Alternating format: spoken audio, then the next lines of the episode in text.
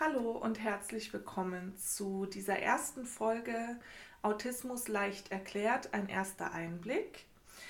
In dieser Episode von Masken und Narben, ein Fokus auf Autismus und Trauma, möchte ich euch eine leicht verständliche Einführung in das Thema Autismus geben. Ich werde erklären, was Autismus ist, wie es sich äußern kann und ich möchte euch ein paar persönliche Einblicke in meine Erfahrungen als Autistin geben. Das Autismus-Spektrum ist ja sehr breit gefächert. Wir werden also keinen umfassenden Blick über das Spektrum bekommen können. Ich hoffe aber darauf, dass wir ein Grundverständnis hinbekommen, damit die weiteren Episoden dann darauf aufbauen können und ich freue mich, dass ihr mit dabei seid. Lass uns am besten anfangen mit der Frage, was ist Autismus? Also Autismus läuft unter Entwicklungsstörungen, das heißt die Entwicklung ist anders als bei in Anführungsstrichen normalen Menschen. Wir wissen, dass diese Entwicklungsstörung im Gehirn entsteht. Das heißt, es ist eine neurologische Entwicklungsstörung, die die Art und Weise beeinflusst, wie ein autistischer Mensch kommuniziert, sozial interagiert und sich verhält. Autismus ist ein Spektrum, das heißt, dass die Ausprägungen sehr unterschiedlich sind von einer Person zur nächsten. Zum Beispiel können manche Autisten ganz viele Sachen relativ normal handhaben und andere können das nicht. Hier spielt noch der IQ mit rein. Also Menschen mit einem höheren IQ können sich ihrer Umwelt besser anpassen. Das nennt sich dann auch Masking. Daher kommt auch der erste Teil des Namens von diesem Podcast. Die autistischen Menschen können sich also je nach Intelligenz besser anpassen oder weniger gut. Kommen wir kurz zur Diagnose. Autismus wird üblicherweise durch Beobachtung und strukturierte Interviews diagnostiziert. Es fällt uns hier in Deutschland leichter, Kinder zu diagnostizieren als Erwachsene. Außerdem gibt es Unterschiede zwischen Frauen und Männern. Die Autist diese typisch autistischen Merkmale, die Leute eher kennen, findet man eher bei Männern als bei Frauen. Frauen sind angepasster als Männer und ja, also sie, Frauen sind schwieriger zu diagnostizieren, man muss genauer hingucken. Als nächstes kommen wir zur Kommunikation und sozialen Interaktion. Äh, Autismus oder Menschen mit Autismus kommen, hatten wir ja schon angesprochen, das ist ein Spektrum, die kommen in unterschiedlichen Ausprägungen. So gibt es zum Beispiel Menschen im Spektrum, die überhaupt gar nicht sprechen kann, können, Entschuldigung. Das nennt sich dann nonverbal.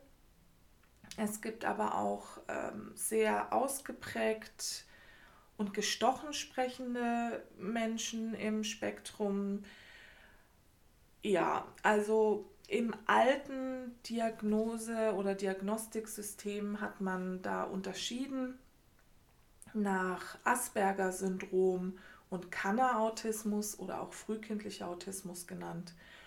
Und die Menschen mit Asperger-Syndrom sind die, die eher einen höheren IQ haben und sprachlich eher dadurch auffallen, dass sie sehr mh, mm, gestochen sprechen oder gestelzt Und die Kanner oder frühkindlichen Autisten sind eher die mit äh, niedrigerem IQ.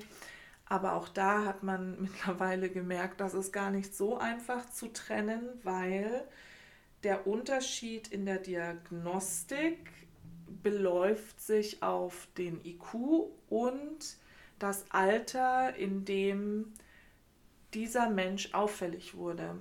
Bei frühkindlichem Autismus sagt man, die Kinder werden vor dem dritten Geburtstag auffällig und bei dem Asperger-Syndrom sind das die Kinder, die erst nach dem dritten Geburtstag auffällig werden. Hier zog man dann noch die Intelligenz hinzu und hat dann aber gemerkt, dass durchaus auch Kinder, die vor dem dritten Lebensjahr auffällig werden, die also frühkindlichen Autismus haben, trotzdem einen höheren IQ haben können. Hier wurde dann unterschieden nach High Functioning und Low Functioning Autismus und es wurde alles sehr wirr bis jetzt in der neuen ICD-10, das ist die Klassifikation, ähm, in der Krankheiten klassifiziert werden, da haben sie jetzt diese getrennten Autismusarten gestrichen und sind stattdessen übergegangen auf die Autismus-Spektrum-Störung. Wir sind nun also an dem Punkt angekommen, wo wir wissen, es ist ein Spektrum und nach dem alten System haben wir diese zwei extremen Pole. Wir haben den frühkindlichen Autismus am einen Ende und den Asperger-Autisten am anderen Ende. Das andere, was man bei Kommunikation und sozialer Interaktion noch ähm, ansprechen müsste, ist, dass Menschen im Spektrum üblicherweise Schwierigkeiten haben, Blickkontakt aufzunehmen oder zu halten hier ist es so, dass Menschen, die einen höheren IQ haben, sich da auch besser anpassen können oder sich Wege finden drumherum, damit es scheint, als ob sie Blickkontakt halten, dieses aber nicht tun. Zum Beispiel äh, zwischen die Augenbrauen schauen. Das scheint immer, als ob man in die Augen schaut, aber man tut es nicht wirklich. Ja, warum ist dieser Blickkontakt äh, so schwierig für Menschen im Spektrum? Das ist eine gute Frage. Ich kann nur von mir und von anderen sprechen. Es ist einfach sehr unangenehm, in die Augen zu schauen. Ja, also es ist, es ist kein schönes Gefühl. Manche sagen auch, es tut tatsächlich weh. Ja, so sind wir halt alle unterschiedlich. Ähm, Humor und Ironie. Ja, mm, ist schwierig. Äh, Ironie, Sarkasmus und so weiter ist, ist schwierig. Muss sehr geübt sein, dass ein autistischer Mensch das von sich aus versteht. Und ja, also mm, und Humor auch wieder die Schwierigkeit ist, dass wir vieles wörtlich nehmen und dann bleibt der Humor etwas auf der Strecke. Das nächste Thema, was ich gerne ansprechen möchte, sind sensorische Empfindlichkeiten. Autistinnen und Autisten haben oft besondere sensorische Empfindlichkeiten. Sie haben also allgemein sind Autisten, könnte man klassifizieren als über oder unter. Also entweder zum Beispiel kommunizieren sie zu viel oder zu wenig. Und bei sensorischen Empfindlichkeiten haben sie eben Über- oder Unterempfindlichkeit gegenüber besonderen Reizen, zum Beispiel Geräusche, Licht, Berührungen, Geschmack, auch Kleidungsstücke, Etiketten können ganz schrecklich sein oder bestimmte Stoffarten, die Konsistenz von Lebensmitteln. Ja, Also hier gibt es wirklich viele Dinge, die für jeden Autisten auch etwas, was heißt etwas, üblicherweise sehr einzigartig sind. Überschneidungen gibt es, aber ja, im Großen und Ganzen weichen wir von der Norm in Anführungszeichen ab. Als nächstes möchte ich gerne zu Routinen und Spezialinteressen kommen. Routinen sind Dinge, die immer gleich ablaufen müssen. Bei Autisten kommt es daher, dass sie gerne die Kontrolle haben bzw. die Kontrolle brauchen. Das hat damit zu tun, dass sie sich in der nicht autistischen Welt schwer zurechtfinden. Hier helfen ihnen also diese Routinen etwas Kontrolle über das Leben zu behalten. Spezialinteressen oder spezielle Interessen sind alle Interessen, die sehr extensiv ausgeführt werden. Zum Beispiel kann es sein, dass ein Mensch mit Autismus ein Spezialinteresse hat für Züge oder Flugzeuge. Hier wird sehr viel Zeit investiert, um ganz tief in die Materie einzutauchen. Autisten verbringen jede freie Minute quasi damit, ihrem Spezialinteresse nachzugehen. Das sind Dinge, die sie faszinieren und in denen sie in einen Flow kommen und die Welt um sich herum gar nicht mehr wahrnehmen. Als letztes möchte ich noch auf Vorurteile und Missverständnisse eingehen. Es geht hier um Dinge wie alle Autistinnen sind gleich. Nein, Autismus ist ein Spektrum und es gibt sehr unterschiedliche Formen und Schweregraden. Und es gibt diesen Satz, der mittlerweile etwas abgedroschen ist. Wenn du einen Autist kennst, kennst du genau einen Autist. Das ist bei Nicht-Autisten allerdings haargenau das Gleiche. Aber ich dachte, ich erwähne es trotzdem, dass es diesen Satz gibt. Mm, ein weiteres Vorurteil ist, dass Autistinnen und Autisten keine Emotionen oder Empathie haben. Das stimmt nicht. Es ist eher das Gegenteil der Fall. Autistinnen haben sehr wohl Emotionen und Empathie. Sie tun sich aber schwer, dieses so auszudrücken, dass ein nicht autistischer Mensch das leicht verstehen und interpretieren kann.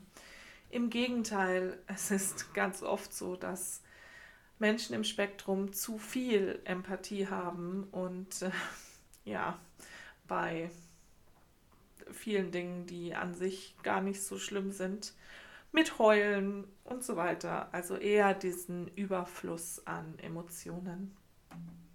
Ein weiteres äh, Vorurteil oder Missverständnis ist, ist, dass Autismus eine Krankheit ist oder etwas, was geheilt werden muss. Dem ist nicht so. Autismus ist keine Krankheit. Eine Krankheit wäre heilbar. Autismus ist eine Behinderung oder man kann auch einfach sagen, eine Abweichung von der normalen, in Anführungszeichen, neurologischen Entwicklung.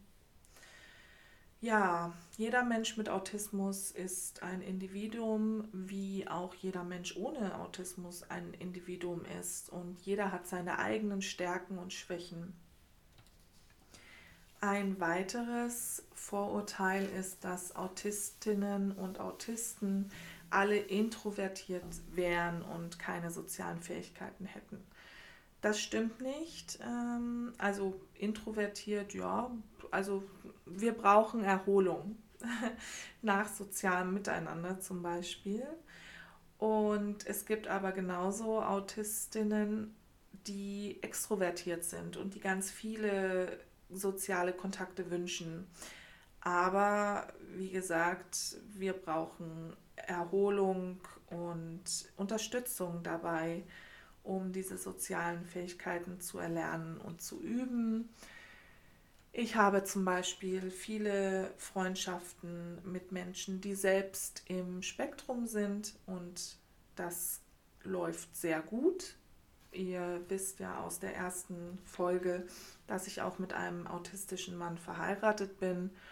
Und ja, wir verbringen viel Zeit zusammen. Wir wissen aber auch zu schätzen, dass wir beide Auszeiten benötigen. Das nächste Vorteil wäre, dass das Autistinnen alle Inselbegabungen haben oder besondere Fähigkeiten. Es gibt Menschen im Spektrum, die besondere Fähigkeiten oder Talente haben, aber es betrifft nicht alle Menschen im Spektrum. Und eine Inselbegabung, das läuft unter Savant-Syndrom, ist tatsächlich etwas ganz anderes als Autismus. Menschen mit Savant-Syndrom sind üblicherweise schwerst geistig behindert. Sie haben aber dieses, diese eine kleine Insel, in der sie unglaublich gut sind. Aber dafür sind sie anderweitig sehr, sehr, sehr, sehr, sehr eingeschränkt. Also ja, es gibt AutistInnen, die besondere Fähigkeiten haben, aber es haben definitiv nicht alle AutistInnen und es ist etwas anderes als Savant-Syndrom. Ja. Das letzte Vorurteil, was ich ansprechen möchte, ist, dass Autismus nur Kinder betrifft.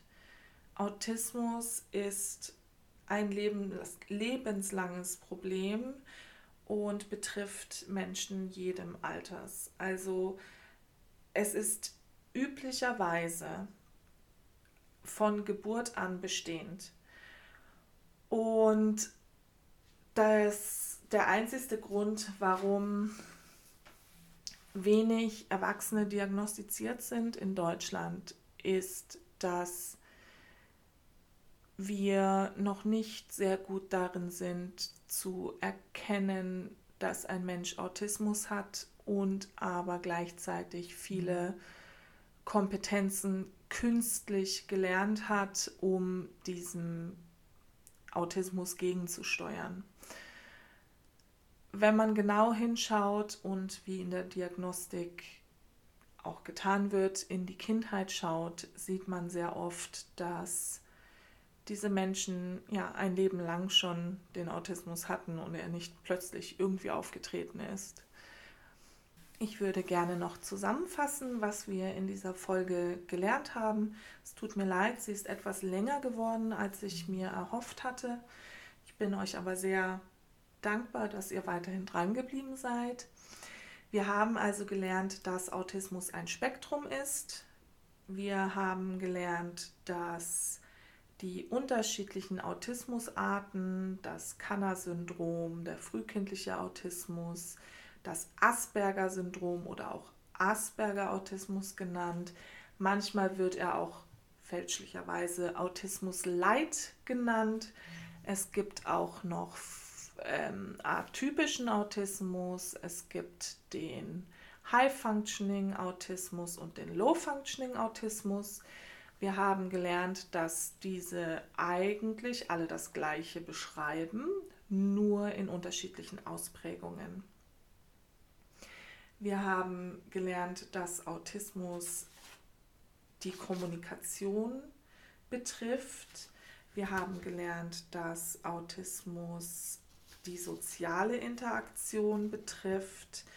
Wir haben auch über Spezialinteressen und Routinen gesprochen sensorische Empfindlichkeiten, Vorurteile und Missverständnisse und ja, sind etwas auf die Diagnose auch eingegangen. Mehr möchte ich heute tatsächlich auch gar nicht ansprechen. Das war viel, aber ich denke, es hat eine gute Basis gegeben, auf die wir, auf die wir aufbauen können. Und in der nächsten Folge möchte ich das Thema Trauma vorstellen.